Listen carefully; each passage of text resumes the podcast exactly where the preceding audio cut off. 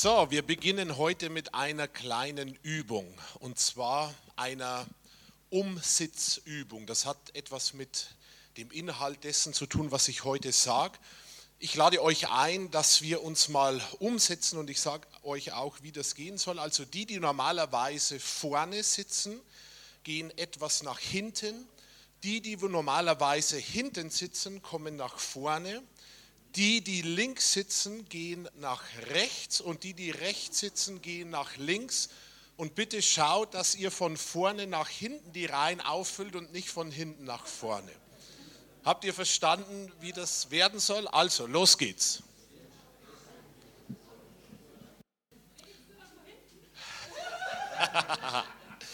Das sieht total gut aus. Und es ist wirklich erfrischend, wenn man mal aufbricht, diese Korsetts und starren Muster, die sich im Laufe der Zeit einschleichen. Es gibt ja gerade in freikirchlichen und noch mehr in charismatischen Kreisen so ab und zu ein Herabschauen auf die Amtskirchen und die Traditionen, die es in der Amtskirchen gibt. Ich sage euch, wir haben genau das Gleiche ne? und sind aber noch nicht 2000 Jahre alt, sondern nur ein paar wenige Jahre. Und wir reden öfters davon, dass Gott was Neues tun will und positive Veränderungen und hocken jahrelang am gleichen Platz. So, das muss man ab und zu mal aufbrechen. Das ist das Erste. Drei Gründe, ne, warum wir das machen. Das ist das Erste. Das Zweite ist, manchmal muss man geistliche und seelische Dinge physisch sichtbar machen. Erwartet wirklich, dass ihr, wenn ihr mal anders sitzt, auch einen anderen Blickwinkel auf Themen bekommt, die ihr vielleicht schon oft gehört habt. Und erwartet auch heute bei der Thematik, um die es geht, dass ihr einen ganz neuen Blickwinkel bekommt. Und das Dritte ist, dass ich auch ein paar Fotos dabei habe, die heute wichtig sind. Und je weiter her vorne man sitzt, desto besser sieht man das und desto mehr kommt dann von dem, was in euch reinkommen soll, auch in euch rein. So, ähm, einige der kreativsten Momente habe ich immer, wenn ich laufe. Wenn ihr also eure Kreativität steigern wollt, neben vielen anderen positiven Begleiterscheinungen, dann beginnt irgendwie mit Sport. Und als ich vor einigen Tagen beim Laufen war, wusste ich plötzlich, worüber ich heute sprechen würde. Und das war ein Thema, das ich überhaupt nicht auf dem Schirm hatte, aber in dem Moment war der Gedankenblitz da und ich wusste, das ist das Thema. Und ich bitte mal die erste Grafik einzublenden. Ich werde heute sprechen über Gott als Vater Sehnsucht unseres Herzens. Und das ist ein Thema, äh, das wahrscheinlich für keinen von uns wirklich neu ist, aber auf das wir wie einen ganz neuen Blickwinkel brauchen. Und wenn wir es jetzt schaffen, dass wir diese Grafik, die ich in stundenlanger Kleinarbeit zu Hause erstellt habe, hier auf den Beamer kriegen, äh, dann geht's los. Wir beginnen mal, bis dieses Bild kommt, wieder mit einer Übung, aber diesmal mit einer gedanklichen Übung, nicht mehr physisch, gedanklichen Übung. Stellt euch mal vor, jeder so für sich ganz persönlich und reflektiert euch ein bisschen, wenn Gott jetzt persönlich in den Raum hereinkommen würde. Also Gott kommt jetzt, die Tür geht auf und Gott kommt in den Raum, wie würdet ihr reagieren? Und ich will keine laute Antwort, ich will, dass ihr das mal für euch wirklich im Herzen reflektiert.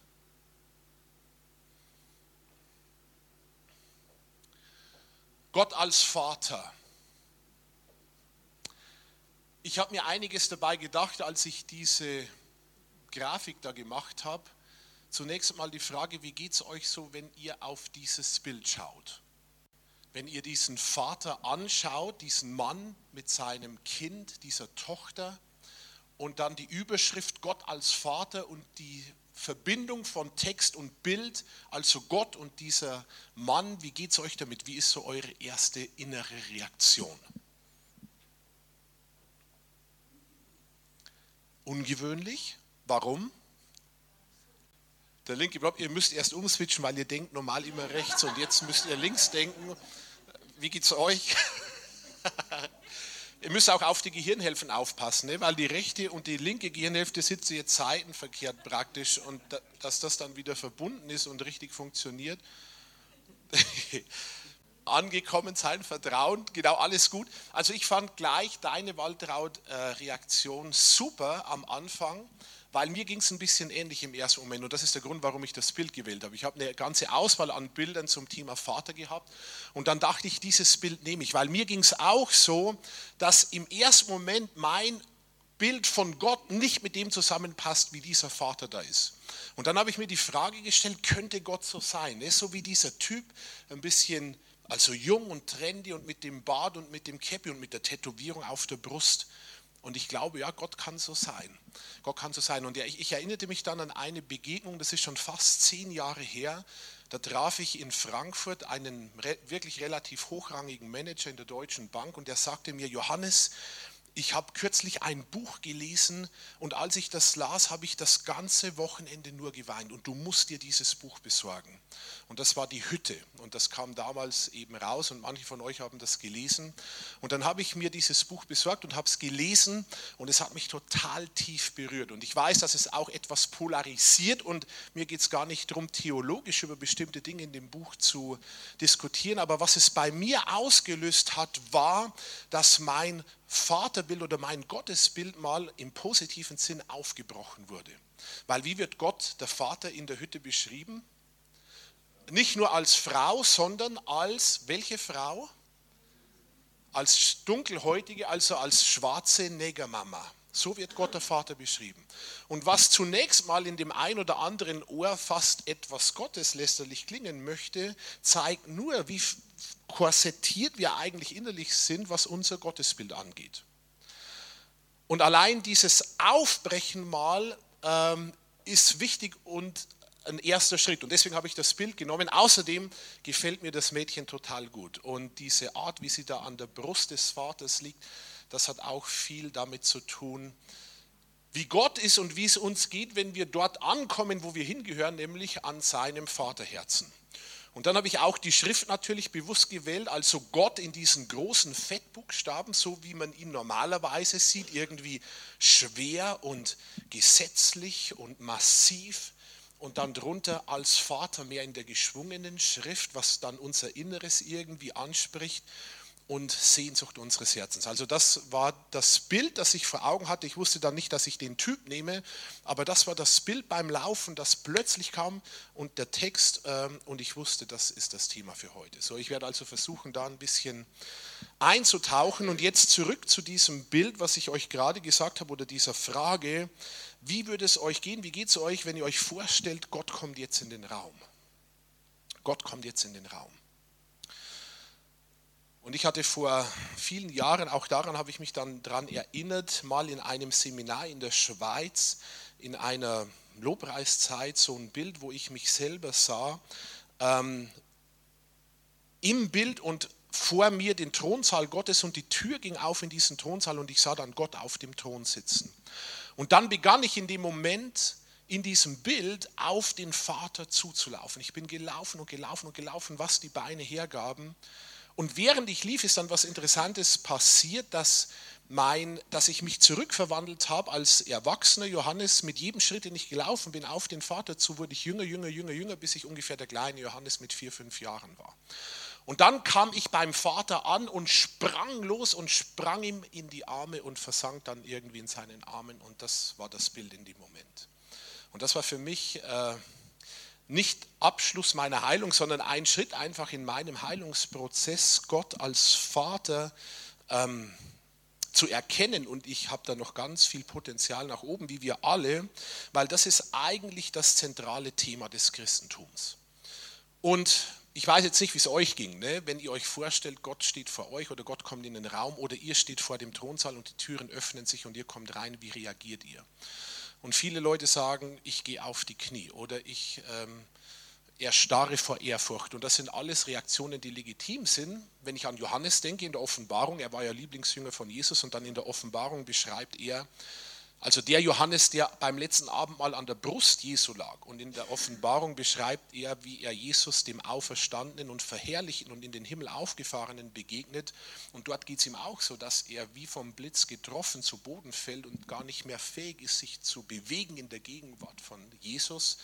Und gleichzeitig glaube ich, dass dieses Zurennen auf den Vater und an sein Herz springen und in seinen Armen versinken eine Dimension ist, die wir unbedingt brauchen, damit unser Herz in der Tiefe heilen kann. Also wie geht es uns mit Gott, dem Vater? Und ganz oft höre ich Leute sprechen über Gott als ihren Chef. Ist euch das schon mal aufgefallen? Also gibt es oft so in Gesprächen, ja, ich tue das, was der Chef sagt. Und wenn ich das höre, dann gehen bei mir alle Alarmlampen an, weil klar ist, dass etwas grundsätzlich im Gottesbild und im Vaterbild nicht stimmt.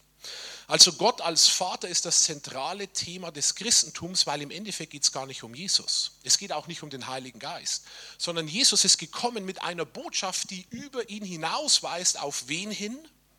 Auf den Vater, genau. Und unser letztendliches Ziel, das Ziel unseres Glaubenslebens ist auch nicht Jesus, sondern es ist der Vater. Und deswegen ist das Thema so zentral und elementar. Ich habe kürzlich einen Artikel gelesen in der FAZ, den ich mir vor ein paar Monaten ausdruckte und anstrich und markierte und in meinen dicken Ordner mit all diesem Papier ausdrucken von Artikeln, die ich mal lese und dann gut finde, einheftete und dann verschwand er. Und ich hatte ihn überhaupt nicht mehr im Sinn, aber in Vorbereitung auf die Predigt, jetzt bin ich irgendwie in den Ordner rein, weil ich ganz was anderes suchte und dann kam ich wieder auf den Artikel und das war so ein Nagel auf den Kopftreffer für das Thema. Und dieser Artikel war damals, also vor ein paar Monaten, mit der Überschrift Wo bist du? überschrieben und es geht in diesem Artikel, also nochmal Frankfurter Allgemeine Zeitung, nicht irgendein Blatt, sondern in meinen Augen die beste Zeitung im Land. Und es geht in diesem Artikel um einen Mann, der heute ungefähr 40 ist und der vor 20 Jahren mehr oder weniger per Zufall herausgefunden hat, dass der Mann, den er für seinen leiblichen Vater hielt, gar nicht sein leiblicher Vater war. Und er wuchs auf und sein Vater, der Mann, der, den er als Vater oder den er für seinen Vater hielt, verließ dann die Familie, als er selber zwei Jahre alt war. Ähm, und dann kam ein neuer Mann in das Leben seiner Mutter und damit auch in sein Leben. Und das war dann sein zweiter Vater, der ihn praktisch großzog, vom, äh, vom, von zwei Jahren weg, bis er dann erwachsen war. Und er hatte dann als junger, erwachsener Mann Sehnsucht nach diesem Vater, nach seinem Vater, nach dem Mann, den er für seinen Vater hielt, der mit zwei Jahren wegging. Und er schrieb dann diesem Mann einen Brief, als er selber ungefähr 20 war, weil er wissen wollte, ob dieser Mann noch lebt und wer er ist und was aus ihm geworden ist und was er all die Jahre gemacht hat und einfach wie es seinem Vater geht. Und dann heißt es in diesem Artikel, dass er einige Bilder noch hatte von sich als Baby, auf denen dieser Vater ihn liebevoll an sich drückt. Und daran hat er sich sein ganzes Leben lang festgehalten. Nun als Erwachsener fehlte ihm dieser Vater, er will seine Wurzeln wiederfinden, also auch die Leere füllen, die das Verschwinden des Vaters damals im Alter von zwei Jahren ausgelöst hat. Und schreibt diesen Brief an diesen Mann. Und der Mann antwortet dann auch tatsächlich. Und er schreibt, schön von dir zu hören, aber ich bin gar nicht dein Vater. Und dann hat ihm dieser Mann mitgeteilt, dass er durch eine Samenspende gezeugt worden ist, weil er selber der Mann, den er als Vater anschaute, zeugungsunfähig war. Und darum geht es in diesem Artikel. Und dann heißt es da, und das ist Zitat, was er sagte, ich habe mich gefühlt, als täte sich unter mir der Boden auf. 22 Jahre später. Für ihn war das ein Schock. Er war unglaublich enttäuscht von seiner Mutter, weil die ihm nicht sagte, dass dieser Mann, den er für seinen Vater hielt, gar nicht sein Vater war. Und dann sagt er, alles, was ich mein Leben lang geglaubt hatte, stimmte nicht. Er habe sich orientierungslos gefühlt, Mutterseelen allein zum ersten Mal in seinem Leben. Und dann beginnt diese Suche nach seinem eigentlichen Vater. Und das ist die Geschichte in diesem Artikel. Und er beschreibt dann diese Ungewissheit und diese Zerrissenheit und diese Fundamentlosigkeit der was das vaterlose Unterwegssein in ihm alles ausgelöst hat. Und er schreibt, die Ungewissheit, nicht zu wissen, wer mein Vater ist, ist so eine große Belastung. Für mich ist die Suche nach meinem biologischen Vater eine Suche nach meiner Heimat. Und dann hat er immer wieder versucht, dieses diesen Vater wegzudrücken. Und er hat sich gesagt, eigentlich ist es ja gar nicht wichtig, ob du einen Vater hast und welchen Vater du hast. Und es kommt ja nicht darauf an, wo wir herkommen, sondern was wir aus unserem Leben machen. Und wir schauen nach vorne und vergessen das, was hinter uns ist. Und das hat temporär funktioniert. Aber dann sagt er immer wieder, überfällte mich, überfiel mich die Trauer wie eine schwarze Hand, die mich von hinten packt und wirkt. Der Schmerz ist dann so intensiv, dass ich nicht mehr aufhören kann zu weinen, dass ich schluchzend zusammensinke und es fühlt sich an, als sei ich ganz allein auf der Welt. In solchen Momenten frage ich mich, gibt es Schlimmeres, als nicht zu wissen, woher man stammt? Etwas Schlimmeres als diese Wunde zu spüren, die tief klafft und nur verschlossen werden könnte, wenn der Vater sich zu ihm bekennen würde? Und das hat mich total gepackt, diese Ehrlichkeit, mit der er seine Sehnsucht nach seinem Vater beschreibt. Und der Artikel schließt dann etwas und beschreibt nochmal und zitiert ihn und er sagt, die Sehnsucht nach Anerkennung und Bestätigung durch meinen echten Vater wird immer wieder geradezu übermächtig. Die Sehnsucht von ihm gesagt zu bekommen, dass alles gut ist, dass ich alles richtig mache und dass er stolz auf mich ist. Und als ich diesen Artikel las, hat mich das so bewegt, bewegt mich immer wieder. Und hier geht es ja nicht um Gott, aber es zeigt auf, wie sehr wir vaterabhängig sind. Und natürlich geht es auch um Gott indirekt, weil im Endeffekt in uns über unseren biologischen und irdischen Vater hinaus die Sehnsucht nach dem himmlischen Vater steckt. Und deswegen habe ich das, die Unterschrift gewählt, also das, die Unterschrift habe ich schon vorher gewählt, aber es war dann nochmal eine Bestätigung, Sehnsucht unseres Herzens.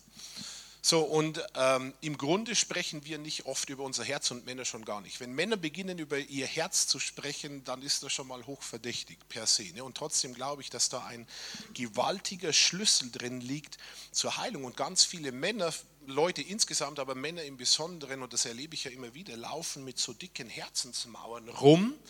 Und hinter dieser Mauer steckt die Sehnsucht, wie bei diesem Typ, die Sehnsucht nach dem Vater. Und das ist uns oft nicht bewusst und geben wir noch weniger oft zu, aber es ist Tatsache. Und dieser ganze Run und diese Sehnsucht nach materiellem Besitzstand und nach Karriere und nach Anerkennung und nach Ruhm ist im Endeffekt nur der Versuch, den Mangel unseres Herzens, der durch diese Vaterlosigkeit in uns ausgelöst ist, diesen Mangel zu stillen ich habe dann äh, gedacht, wie sieht das eigentlich in der Wirtschaftswelt aus? Das ist ja mein Thema. Und dann habe ich mal gegoogelt und mir aktuelle Umfragen oder Studien rausgesucht, was Mitarbeiter sich von ihren Chefs wünschen. Hat zunächst gar nichts mit dem Thema zu tun, indirekt aber wieder schon. Wisst ihr, was Mitarbeiter sich von ihren Chefs wünschen? Die Top 5 gibt eine aktuelle Studie jetzt aus 2017. Nummer 1, was Mitarbeiter sich von Chefs wünschen, Wertschätzung und Wohlwollen. Zweitens, dass der Chef Interesse an mir als Mensch hat, nicht nur an meiner Leistung. Drittens, dass mich mein Chef fördert, indem er mich fordert. Finde ich noch interessant, ne, dass Mitarbeiter gar nicht wollen, dass der Chef immer nur in dem Sinn nett ist und alle Schwierigkeiten aus dem Weg räumt, sondern sie wollen auch gefordert werden. Das hat ja mit Wachstum etwas zu tun, mit persönlicher Entwicklung. Viertens, Mitarbeiter wünschen sich, dass ihr Chef als Mentor agiert. Wisst ihr, was ein Mentor ist? Ein Mentor ist so viel wie ein väterlicher Freund oder ein Erzieher oder wohlwollender Berater. Das Thema Mentoring kommt ganz stark, haben wir auch bei LIF in der Stiftung, also die Begleitung von vor allem jüngeren Führungskräften auf ihrem Karriereweg. Und fünftens, Mitarbeiter wünschen sich, dass ihnen der Chef eine Vision vermittelt. Also in dem Fall geht es um die Vision der Firma. Aber grundsätzlich ist Vision ja ein Zukunftsbild. Das heißt, dass der Chef eine Perspektive aufzeigt, die über den Status quo hinausgeht. Ein neues Land, in das wir gemeinsam aufbrechen und das wir erobern.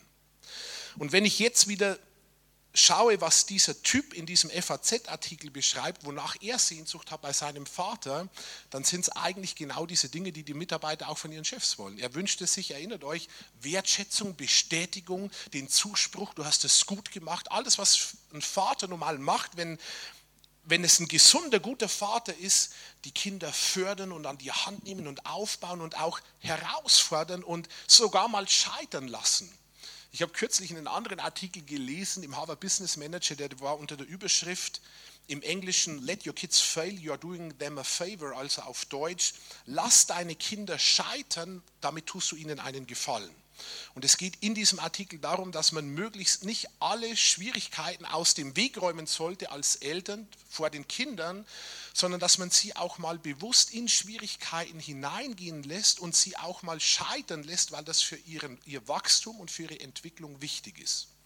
Und wir haben manchmal das Thema, ganz banal, wenn unsere Kinder in die Schule gehen und dann vergisst einer, weil er einfach schlampig ist, in dem Moment seine Brotzeitbox oder das Trinken. Und dann ist die Frage, ja, fahren wir es jetzt in die Schule nach oder nicht? Und äh, das Mutterherz und das Vaterherz sagt einerseits, natürlich fahre ich es nach und ich setze mich ins Auto und dann ein paar Kilometer in die Schule und wieder heim, weil der arme Bub, das arme Mädchen in der Pause, alle essen, trinken, ja nicht, ist ja nicht auszuhalten. Ne? Auf der anderen Seite, wenn ich es zehnmal nachfahre, beim elften Mal lässt es wieder zu Hause. Manchmal müssen wir konfrontiert werden mit den äh, Konsequenzen unseres Verhaltens, damit wir es lernen. So. Und da habe ich gedacht, das ist interessant, ne? wenn ich jetzt wieder an Gott als Vater denke, dann könnte es sein, könnte es sein, dass manche Herausforderungen in unserem Leben, wo wir sagen, warum nimmt es Gott nicht weg, dass er das zulässt, weil er uns fordern und fördern möchte. Also das sind alles Aspekte eines Vaters, der sich gut um seine Kinder kümmert. Wie sehen wir Gott? Sehen wir ihn als Boss oder sehen wir ihn als Vater? Und interessant ist, und deswegen nochmal Sehnsucht unseres Herzens, egal ob dieser Typ, wo dir die Tränen kommen könnten, der nach seinem Vater sucht, oder die Mitarbeiter in irgendeinem Unternehmen, im Endeffekt sehnen wir uns nach einer Vaterfigur.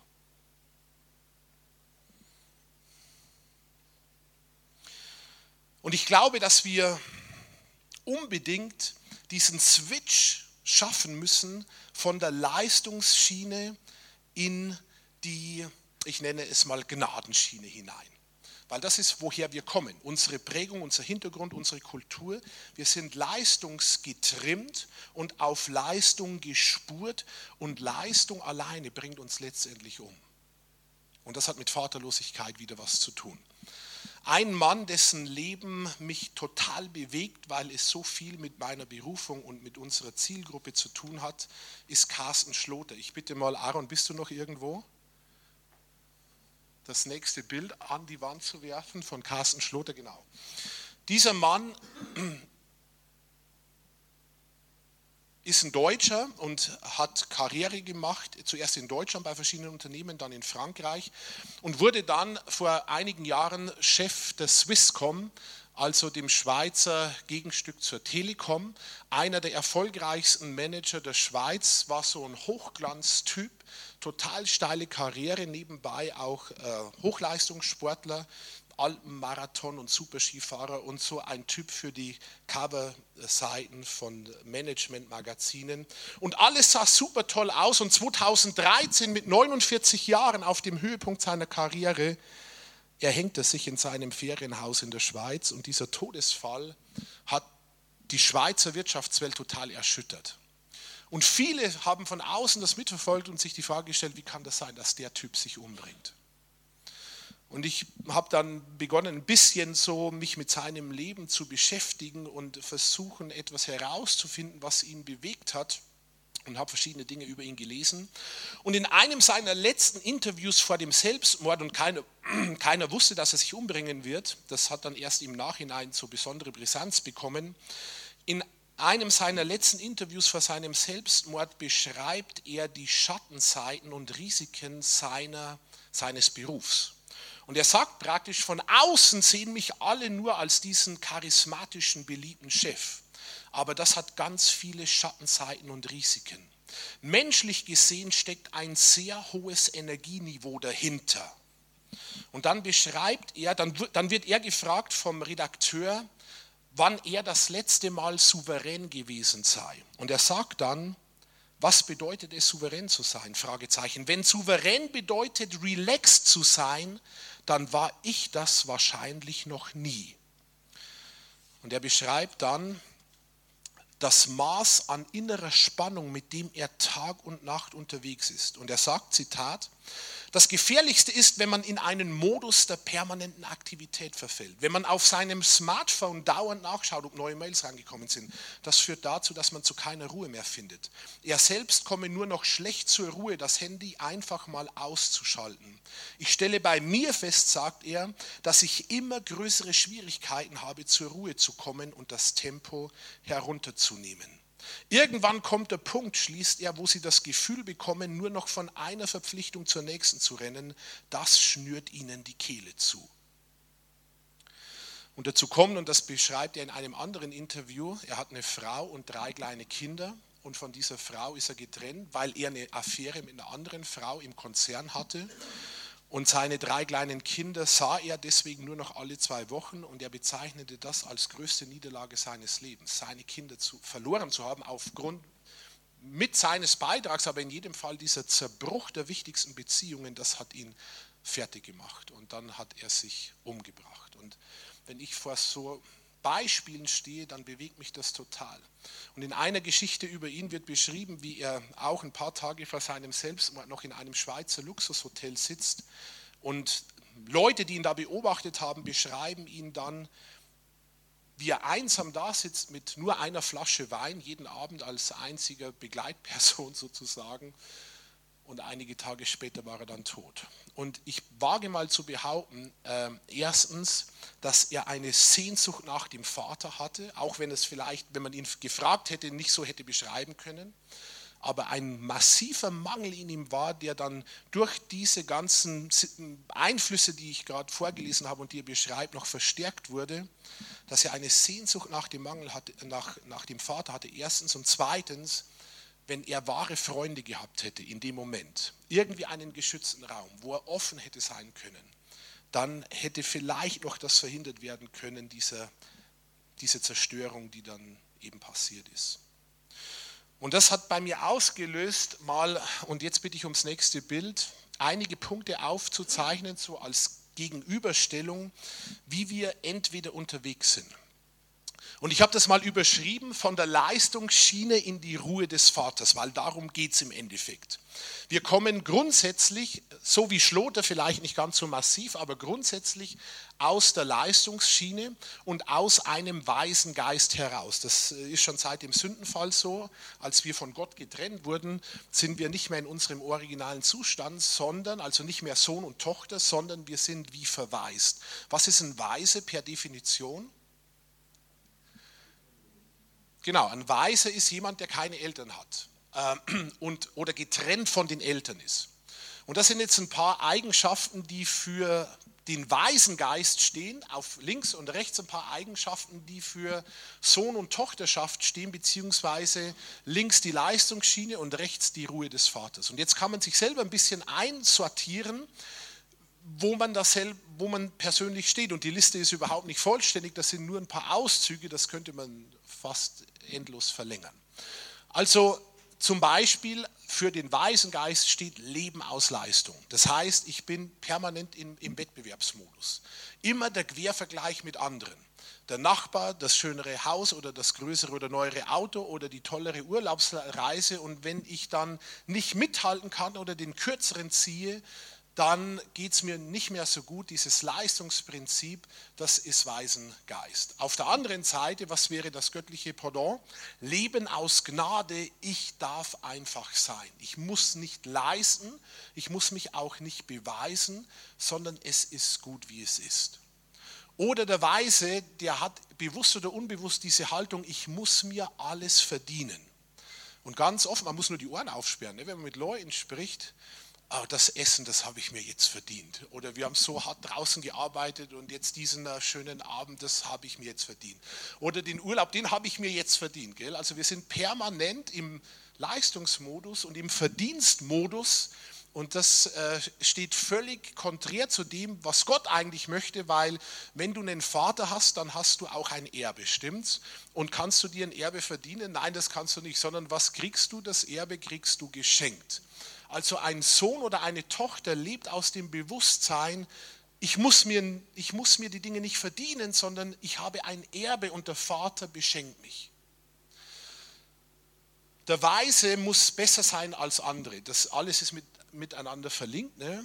während es beim Sohn oder Tochter nicht darum geht, besser zu sein als der andere, sondern da geht es vielmehr um Originalität. Das heißt, ich darf, kann mein persönliches Potenzial entwickeln. Das, was Gott in mich hineingelegt hat, meine Talente, meine Stärken, meine Fähigkeiten, das entwickle ich und dann kann es sein, sehr gut, dass ich der Beste werde in meinem Feld, aber nicht aus einer Leistungsgetriebenheit heraus, sondern weil ich das schärfe, was ich vom Schöpfer her empfangen habe. Auch wieder so ein Punkt, ganz banal, aber ganz offen. Ne? Weisen können sich nichts schenken lassen. Habt ihr schon mal versucht, ein Geschenk herzugeben und dann, was ist normal die Reaktion, wenn du was schenkst oder oft bei uns, wenn man was beschenkt, geschenkt bekommt? Das hättest du nicht gebraucht, gell? Das stimmt, hätte es nicht gebraucht. Ein Geschenk braucht es nie, aber wir schenken es einfach so, weil wir uns freuen und weil es schön ist zu schenken. Und wisst ihr was, es ist auch total cool, beschenkt zu werden. Ich liebe das total. Ich liebe es total. Also nur, dass ihr es wisst, behaltet das im Hinterkopf. Ich liebe es, beschenkt zu werden. Der Weise braucht permanente Ablenkung. Wir leben in einer, in einer totalen Ablenkungszeit. Ich erlebe das manchmal, wenn ich Workshops oder Seminare mache und dann sind die vielbeschäftigten äh, da sitzen im Raum und dann machst du bewusst mal eine Minute nichts, also gar nichts. Und keiner weiß, was kommt. Was passiert? Was glaubt ihr? Wie reagieren die Leute? Genau, also 10 Sekunden, 15 Sekunden gar nichts und dann äh, werden die Leute langsam nervös. Und spätestens ein paar Sekunden später, was passiert? Was ziehen die raus?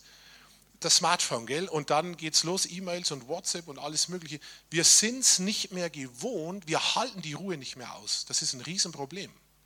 Wir sind permanent auf Ablenkung getrimmt, wir werden zugespammt mit allem möglichen Müll und dieser, der Waisengeist in uns saugt das auf, weil wenn ich abgelenkt werde, muss ich mich nicht mit mir selbst beschäftigen. Und das ist, was keiner, fast keiner mehr schafft, weil die Ruhe bedeutet ja, ich richte vielleicht mal meinen Blick nach innen.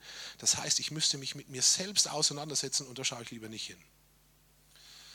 Abhängig von Bestätigung anderer ist der Weise, während Sohn, der Sohn oder die Tochter weiß, wer sie ist. Ich weiß, wer ich bin. Und wenn mich andere loben, ist das toll, aber ich bin immer weniger abhängig davon. Interessant ist, es gibt ganz viel weisen Geist in der kirchlichen Szene. Ne? Also der religiöse Spirit zum Beispiel, heilig und rein sein müssen, ist Weisengeist. Regeln halten müssen, ist Weisengeist. Nicht lügen dürfen, ist Weisengeist keine Ehe brechen dürfen, jetzt wird es ganz heikel, gell, ist Waisengeist. Nicht, weil die Dinge an sich schlecht oder gut wären, sondern weil der Druck, der religiöse Druck, ich muss etwas erfüllen, damit ich Gott gefalle, wieder was ist, Gnade oder Leistung. Leistung. Und immer dann, wenn ich selber versuche, Gott zu gefallen, und sei es durch die tollsten Dinge, lebe ich aus einem falschen Treiber heraus, nämlich aus diesem Waisengeist. Während, und das finde ich cool, der Sohn oder Tochter sagt, ich will wie Papa werden bricht mein Papa im Himmel die Ehe? Nein, also will ich es auch nicht. Lügt er? Nein, also will ich es auch nicht. Ähm, aber das ist eine ganz andere Ausgangsbasis, zu sagen, ich will wie Papa werden, weil ich ihn begeisternd finde und weil ich weiß, dass es das Beste für mich ist, als wenn ich es aus der Haltung heraus tue, ich muss es, damit ich Gott gefalle. Und dann für die Liste mal abschließend, aber natürlich längst nicht abschließend, aber schließt nochmal den Kreis. Für den Weisen ist Gott Chef und für Sohn oder Tochter ist er Vater. So, und jeder von uns bewegt sich irgendwo dazwischen drin. Keiner ist total links und keiner ist total rechts und jeder ist dazwischen drin. Und je mehr unser Herz in einen Heilungsprozess kommt, und das hat, ich will es manchmal auch nicht hören, aber ist einfach Tatsache, viel mit unserer Geschichte und Vergangenheit zu tun. Je mehr wir unser Herz in einen Heilungsprozess kommt, desto mehr kommen wir von links nach rechts. Und desto mehr kommen wir in dieses erfüllende Leben hinein. Wie geht das und was sind Wahrheiten Gottes über uns? Wir schauen uns ein paar kurze Impulse an und ich bitte um das nächste Bild, weil Jesus selber anhand einer Geschichte äh, deutlich macht, wie der Vater ist. Und das ist irgendwie einer der berühmtesten Geschichten natürlich in der ganzen Bibel und im Neuen Testament. Diese Geschichte von den zwei Söhnen, wo einer ein ganz schlimmes Leben führt und abhaut und sich das Erbe vor der Zeit auszahlen lässt und äh, durchbrennt und dann mit seiner Kohle ganz schlimme Dinge macht, sie mit Huren verprasst und versäuft. Wenigstens hat er noch ein bisschen Spaß dabei gehabt, solange wie die Kohle reichte, aber die war dann irgendwann zu Ende. Und landete dann wo bei den Schweinen. Ne? Während der andere Sohn all das nicht machte, der war total eigentlich links, wenn ihr nochmal an die Grafik vorhin denkt. Ne? Der hat ein anständiges Leben geführt, der hat alle Gesetze des Vaters gehalten, der war brav und gut von außen, aber innerlich war der weiter weg vom Vater als der verlorene Sohn. Der war weiter weg vom Vater als der verlorene Sohn. Und Rembrandt, dieser berühmte Maler, hat das in diesem Bild das jetzt hier nicht ganz so klar und scharf da ist, aber wenn man das genau anschaut, ist faszinierend, was da alles drinsteckt, hat das in diesem Bild mal zum Ausdruck gebracht, der verlorene Sohn. Ich steige jetzt nicht im Detail ins Bild ein, weil das ein anderes Thema wäre und mehr Zeit bräuchte. Nur ein kleines Detail, und das habe ich schon mal erwähnt, wenn ihr auf die Hände des Vaters schaut, was seht ihr da für zwei Hände? Das sind zwei verschiedene Größen. Es ist eine Frauenhand und eine Männerhand. Und ich finde es genial, wie Rembrandt da bis ins Detail hinein äh, etwas gewoben hat, was so für Gottes Charakter steht, weil Gott ist ja nicht nur Mann und nicht nur Frau, sondern Gott ist beides zusammen. Ne? Gott ist das Männliche und Gott ist das Weibliche. Und er hat dann Adam und Eva erschaffen, ihm ähnlich nach seinem Bild. Das heißt, Mann und Frau sind zwei ergänzende Puzzlesteine, die zusammen dann Gott widerspiegeln. Das heißt, im Vater ist auch das Mütterliche und wir dürfen das nicht so dualistisch trennen. Und Rembrandt bringt das zum Beispiel mit den zwei Händen zum Ausdruck. Und dann dieser verlorene, verhurte Sohn, der da beim Vater landet, aber viel näher in dem Moment spätestens beim Vater ist als rechts der stehende Mann, dieser ältere Bruder, der sein Leben lang alles richtig gemacht hat und trotzdem innerlich total erkaltet war und weit weg vom Vater war. Und ich denke mir manchmal, wie es den Christen geht, den ganzen Frommen im Land, wenn die ganzen verhurten Böcke, also sorry, excuse, wenn all die schlimmen Sünder zum Vater heimkehren, ne? weil das ist, wonach der Vater sich sehnt. Und das ist, was Rembrandt in diesem Bild zum Ausdruck bringt und das, was Jesus in der Geschichte vom verlorenen Sohn zum Ausdruck bringt. Und ich glaube, dass viele Leute in den Kirchen reagieren wie der ältere Sohn da rümpft man dann die Nase. Ne? Plötzlich kommen diese Stinkenden und Sündigen und die ihr ganzes Leben nur verbrasst haben. Und wisst ihr, was der Sohn hat? Er hat eigentlich einen Neid, dass sein Leben nicht so spaßig war, also bis zu einem bestimmten Punkt zumindest, wie das des jüngeren Sohnes. Weil nur Regeln halten, das ist ziemlich schwierig und langweilig auf die Dauer. Und beide fahren an die Wand. Beide Söhne brauchen total die Erlösung des Vaters, aber eben der Ältere genauso wie der Jüngere. Und dann landet der jüngere Sohn beim Vaterherz und kommt da an, wo er herkommt und denkt an das Bild vom Anfang mit dem Papa und seiner Tochter, irgendwie genau das gleiche Bild, bloß ein paar hundert Jahre vorher und auf eine andere Art gemalt. Also das ist, worum es geht, dass wir zum Vater zurückkommen und wir müssen die, die Lüge in uns ersetzen durch die Wahrheit. Die Lügen, die unser Vaterbild auch prägen und beeinflussen. Ein paar ganz kurze Punkte, wie der Vater über uns denkt. Erstens, und das finde ich total faszinierend, du bist gewollt.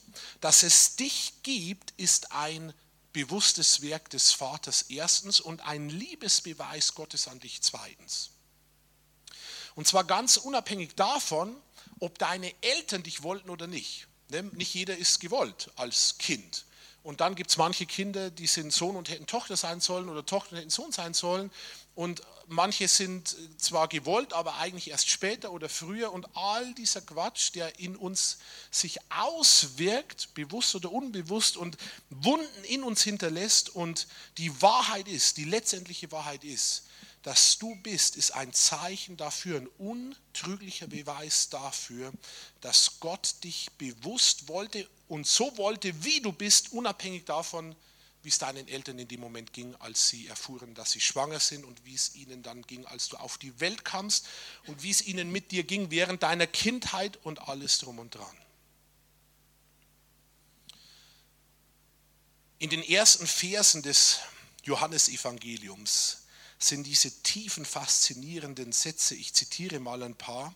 Erstens, am Anfang war das Wort. Das Wort war bei Gott und das Wort war Gott. Kennen wir?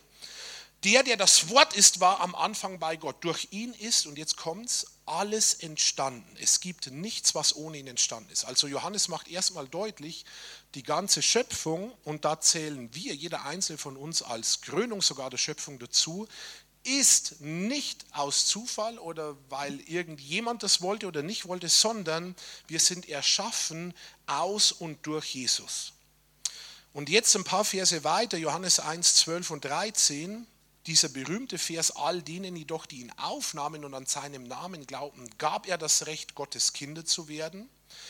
Sie wurden es weder aufgrund ihrer Abstammung noch durch menschliches Wollen noch durch den Entschluss eines Mannes. Sie sind aus Gott geboren worden. Also was schreibt Johannes? Er bezieht das einmal auf die Leute, die Jesus annehmen und die seine Kinder werden, aber es gilt grundsätzlich für uns als vom Vater geschaffene Wesen, wir sind aus Gott geboren. Also die Tatsache, dass du da bist, ist Beweis dafür, dass Gott dich wollte, unabhängig davon, wie du bei Menschen angekommen bist. Zweitens, nicht nur die Tatsache, dass du bist, ist von Gott gewollt, sondern auch wie du bist, ist von Gott gewollt. Und das geht einen Schritt weiter. Ne? Das heißt, du bist in jedem Detail deines Seins exzellent gemacht. Psalm 139, Verse 13 und 14 da schreibt der Psalmist, du bist es ja auch, der meinen Körper und meine Seele erschaffen hat. Kunstvoll hast du mich gebildet im Leib meiner Mutter. Ich danke dir dafür, dass ich so wunderbar erschaffen bin. Es erfüllt mich mit Ehrfurcht. Und dann habe ich darüber nachgedacht, über die Wortwahl, die der Psalmist da benutzt. Ne? Also nicht nur, Gott hat dich irgendwie zurechtgeschustert und es ist noch einigermaßen was dabei rausgekommen, sondern er nimmt eine poetische Sprache, kunstvoll hast du mich gebildet. Und ich dachte, das passt zu einem Künstler. Denn ein Künstler bildet etwas. Das ist nicht nur jemand, der grob aus einem Holz was raushaut, sondern er bildet sein Werk. Wir sind Gottes Kunstwerk. Glaubt ihr das? Ja, mit dem Kopf schon, aber mit dem Herzen nicht. Das ist unser Problem. Aber auf den Punkt komme ich noch gleich. Also wir haben schon mal gehört, nee, alles nichts Neues. Johannes Hartl sagt, das ist unser großes Dilemma, dass wir abschalten bei Themen, die wir schon gehört haben, weil wir glauben, sie auch verstanden zu haben und weil wir glauben, dass wir sie auch glauben. Und das stimmt nicht. Eine kleine Denksportübung. Also Aussage von Johannes Hartl, nicht alles, was wir glauben zu glauben, glauben wir. Wir glauben Dinge mit dem Kopf, also Gott ist die Liebe. Das ist eine Sache, wo die meisten Christen sagen ja, das glaube ich, genau mit dem Kopf. Aber mit dem Herzen haben wir es nicht erfasst. Weil wenn wir es mit dem Herz erfasst hätten, und ich komme gleich noch drauf, würden wir anders leben. Okay, also es gibt eine, einen Unterschied zwischen dem, was wir theoretisch glauben und dem, was wir praktisch erfasst und ergriffen haben. Tatsache ist, wir sind wunderbar geschaffen. Und die Frage ist wirklich, kann, kann ich das über mich sagen? Kann ich mich mal vor den Spiegel stellen und sagen, hey, ich finde das total gut, wie ich geschaffen bin. Und ich danke dir, Gott, in jedem Detail meines Körpers und nicht nur meines Körpers, sondern meiner Seele hast du mich super gemacht. Der Psalmist schreibt, nicht nur meinen Körper hast du erschaffen, sondern auch meine Seele. Das heißt, weitergedacht, auch meine Emotionen, auch die Art und Weise, wie ich ticke, auch das, was mir Spaß macht und was mir nicht Spaß macht, unser Strickmuster, wie wir unterwegs sind, was mich antörnt und was mich abstößt, das kommt von Gott. Finde ich total stark. Und da gibt es keine Frage Einflüsse von außen und Prägungen und Verletzungen, die das Bild ein bisschen verzehren können und die dann Heilung brauchen. Aber im Grunde, so unterschiedlich wie wir gemacht sind und so wie du gemacht bist, das kommt von Gott. Und deswegen ist es ein totales Dilemma, dass so viele Menschen, dass ihnen ihre Originalität ausgetrieben wird, meistens wieder während der Kindheit. Und irgendwann sind wir dann in ein Muster gespurt und funktionieren toll, ne? aber leben tun wir längst nicht mehr. Sag dir das mal selber, das, was mir Spaß macht. Der eine liebt Motorradfahren, der andere liebt Autofahren, der eine liebt Fußball, der andere liebt Tennis. Der eine liebt das Meer, der andere die Berge, der eine die Natur, der andere die Couch. Es kommt von Gott und es ist okay, so wie es dir damit geht. Und ich finde das total befreiend. Ne? Nochmal, aber dann abgeschlossen, das soll keine Entschuldigung sein für bestimmte Dinge, dass sie sich vielleicht ändern. Ich will nicht alles damit entschuldigen, aber oft kommen wir in einen Druck. Äh, anstelle dass wir unsere Originalität und Einzigartigkeit als von Gott gegeben einfach dankbar annehmen. Drittens, Gott bringt seine Liebe zum Ausdruck. Also ganz viele Papas, würde ich sagen, lieben ihre Kinder, aber ganz wenige Papas schaffen es, ihre Liebe zum Ausdruck zu bringen. Und das verstärkt die Vaterwunde in uns. John Eldridge, glaube ich, war das, der schrieb mal, im Herzen eines jeden Buben brennt eine große Frage. Wisst ihr, was die Frage im Herzen eines jeden Buben ist? Genau, schaffe ich es oder habe ich es drauf? Und im Herzen eines jeden Mädchens brennt auch eine tiefe Frage. Kennt ihr die? Bin ich schön? Wer kann und wer muss diese Frage zuerst beantworten? Der erste Mann im Leben eines Buben und eines Mädchens, nämlich der Vater. Und das geht nicht nur dadurch, dass er sich das denkt, aber nicht zum Ausdruck bringt, sondern das hat ganz viel etwas damit zu tun, verbal und nonverbal, körperlich das seinen Kindern gegenüber zum Ausdruck zu bringen. Das ist ein Punkt, wo ich immer wieder mir bewusst mache, ich muss aufpassen, dass ich das nicht zu sehr vernachlässige.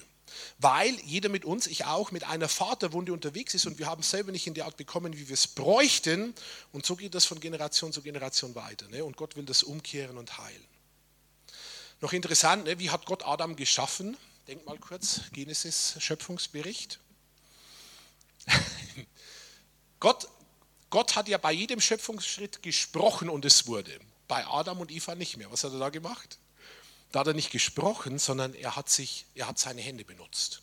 Das heißt, er hat uns mit seinen Händen geformt.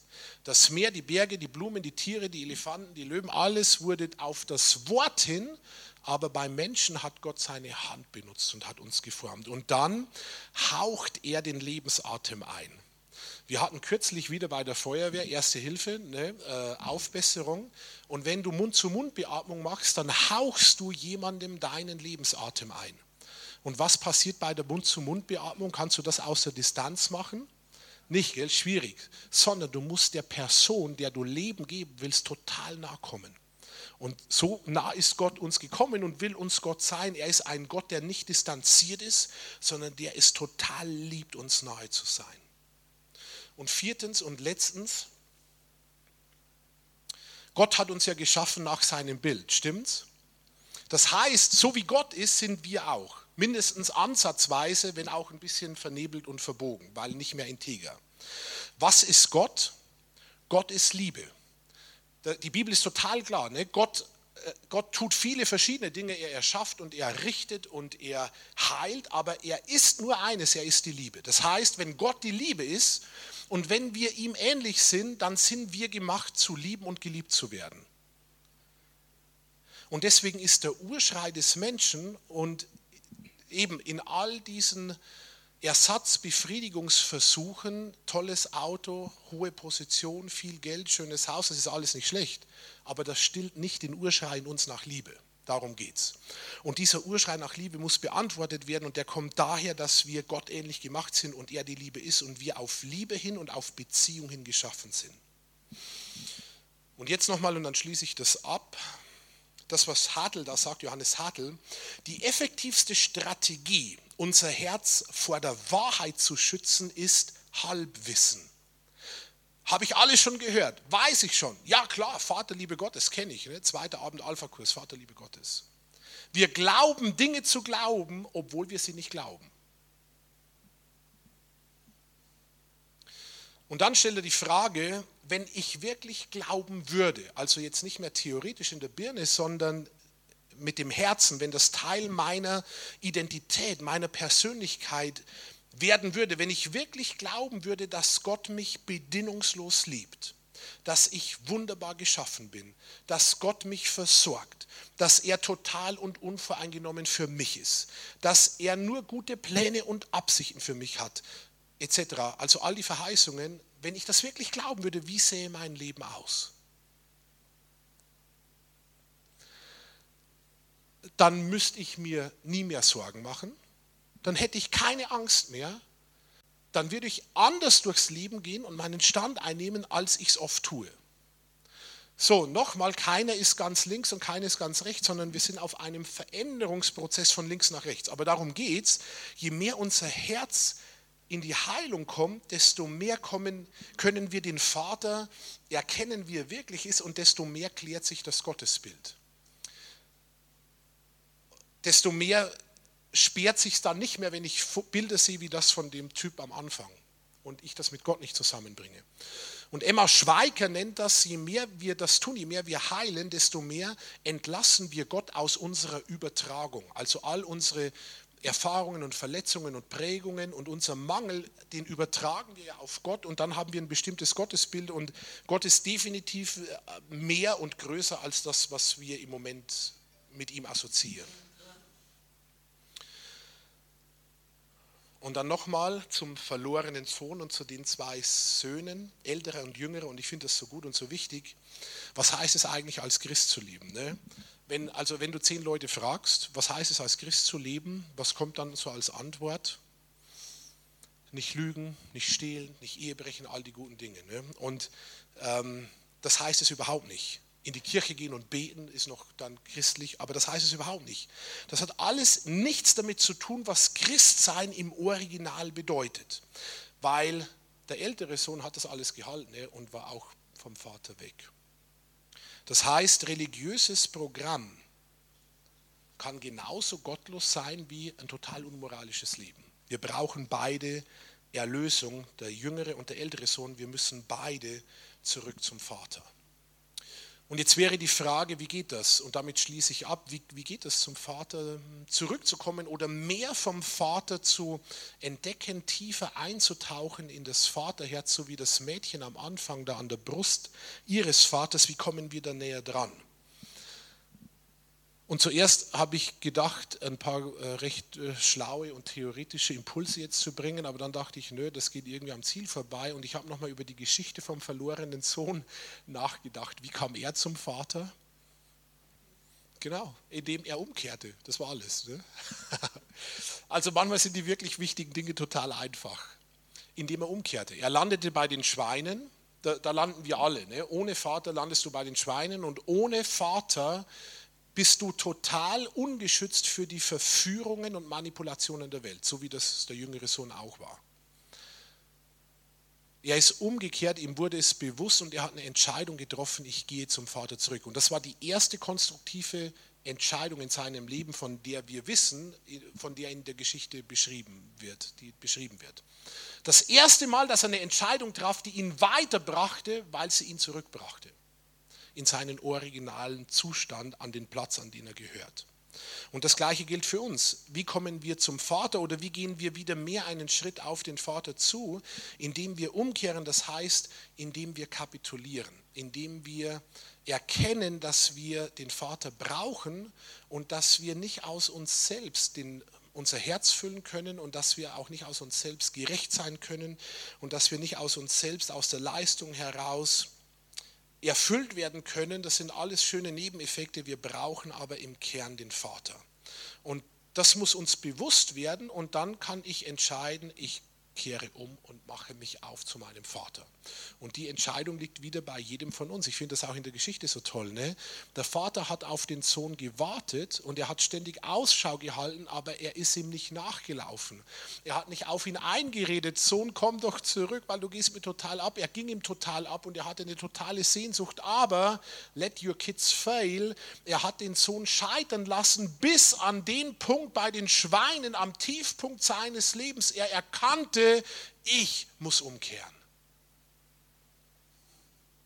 Und ich glaube, dass das Herz des Vaters total geblutet hat, ne, die ganze Zeit. So wie das Herz des Vaters im Himmel blutete, als Jesus am Kreuz verreckte, für uns, damit wir umkehren können. Aber die Entscheidung liegt bei uns. Und das hat wieder mit Würde und mit Freiheit und mit Selbstverantwortung zu tun.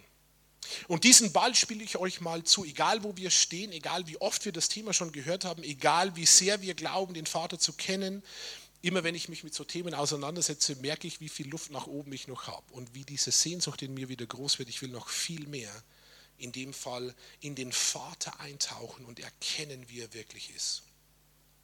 Und diesen Ball spiele ich euch zu, nehmt das mal mit, geht damit schwanger und trefft eure Entscheidungen. Und ich habe euch noch abschließend einen kleinen Film mitgebracht, der super auf eine ganz moderne Art und Weise zusammenfasst. Im Endeffekt, das ist nicht mit der Absicht gemacht, aber im Endeffekt die Geschichte vom verlorenen Sohn. Und ich lade euch ein, den Film noch kurz auf euch wirken zu lassen. Der dauert nur ein paar Minuten. Und in diesem Film geht es um einen jungen Mann, der total aus der Leistungsschiene heraus, aus dem weisen Geist heraus lebt. Ein Hochleistungssportler und dann kommt der Moment in seinem Leben, wo er bei den Schweinen landet. Und wenn es soweit ist, werdet ihr merken, das ist der Moment. Dieser Moment, wo das ganze Fundament, auf dem er sein Leben und seine Identität und seine Wertigkeit und seinen Sinn aufbaute, der Moment, in dem das alles brutal zusammenbricht. Und dann steht er vor der Frage, sterben oder neu ins Leben aufbrechen, im übertragenen Sinn. Und er landet letztendlich da, wo auch der jüngere Sohn landete und wo das Mädchen landete im Bild am Anfang und wo dieser Typ aus der FAZ sich sehnt danach zu landen, nämlich am Herz des Vaters.